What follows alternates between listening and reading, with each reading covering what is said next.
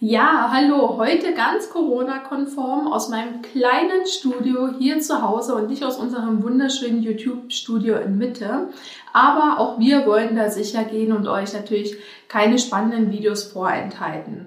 Ja, wer mich noch nicht kennt, ich bin Sophie, ich arbeite als PTA seit knapp zehn Jahren in der Medios Apotheke am Oranienburger Tor und ich beschäftige mich da sehr gerne und sehr viel mit unserem größten Organ der Haut. Und so soll es auch heute wieder um ein Hautthema gehen, nämlich der Psoriasis. Und vielleicht bist du selbst ja auch von der Psoriasis betroffen, vielleicht deine Kinder, andere Angehörige, Freunde, Bekannte.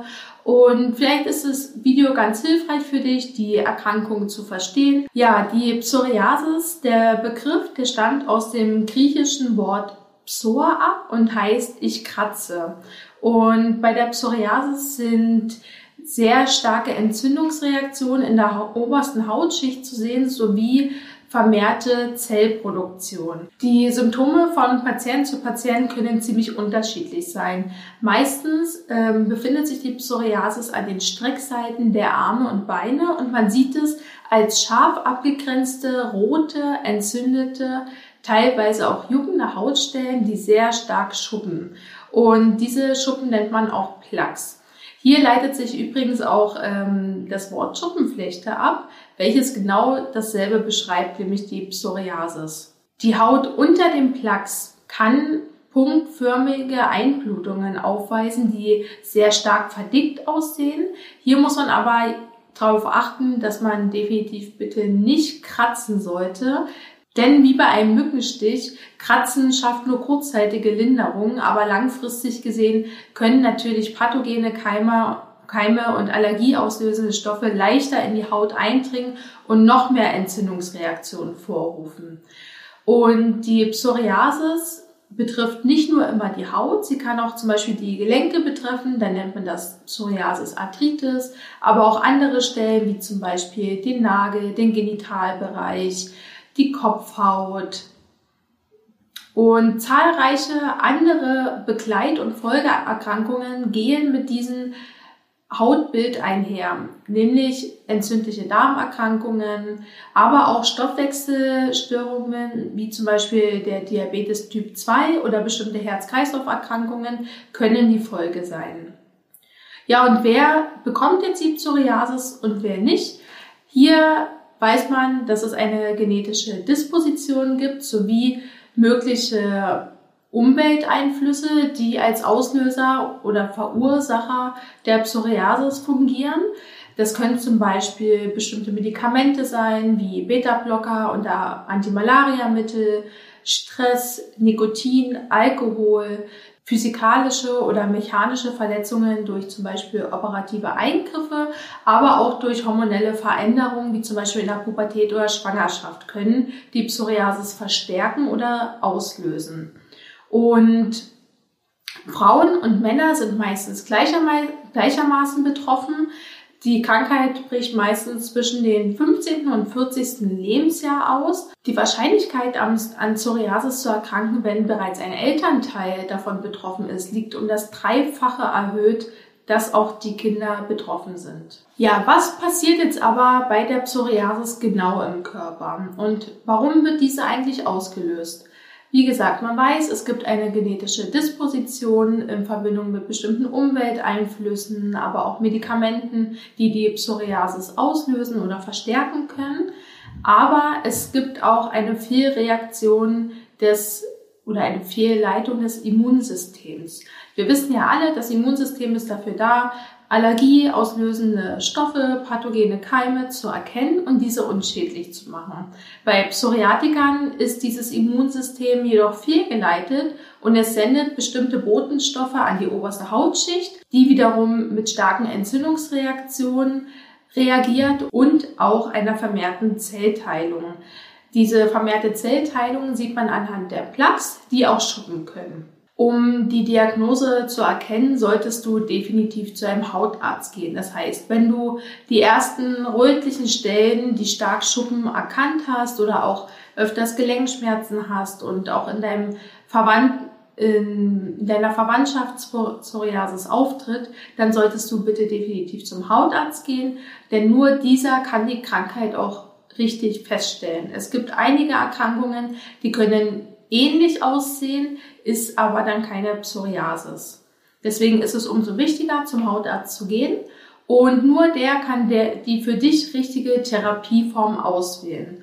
Das heißt, hast du eine leichte Psoriasis, dann können, kann der Hautarzt mit einer Basistherapie und einer topischen Therapie, das heißt ähm, in Form von bestimmten Medikamenten, die Psoriasis im Schach halten. Und wenn die Psoriasis sehr stark, schwer ausgeprägt ist, vielleicht sogar auch Gelenke betroffen sind, wie bei der Psoriasis Arthritis, dann helfen auch ähm, die systemische Therapie in Form von Tabletten oder auch der Spritzengabe. Du siehst ja auch nochmal eingeblendet die Stufen der Behandlung der Psoriasis, beginnt mit der Basispflege, gefolgt von der topischen Therapie und der systemischen oder Phototherapie. Die Basispflege ist deswegen ganz wichtig, weil die Haut von Psoriatika sehr trocken und spröde ist und deswegen eine gute Hautpflege hier wirklich unerlässlich ist. Sie sollte einen höheren Fettgehalt haben, also am besten greifst du zu Cremes oder Balsam, eher weniger zu Lotions, die sind nicht so reichhaltig und diese können zum Beispiel mit Urea versetzt sein oder Ceramiden. Lass dich da am besten einfach direkt vor Ort bei uns beraten. Ähm, auch der Hautarzt hat da immer sehr viele wertvolle Tipps für dich parat. Im Genitalbereich, wo auch die Psoriasis auftreten kann, sollten keine fettreichen Cremes verabreicht werden, weil die wiederum zu sehr starken Juckreiz führen können. Lieber eher hier auf Cremes mit einem hohen Wassergehalt, also Cremes, Lotions, Milch äh, ausweichen, die keine pathogen und allergieauslösenden Substanzen enthalten. Nun folgt die topische Therapie und vor jeder topischen Therapie steht die Keratolyse.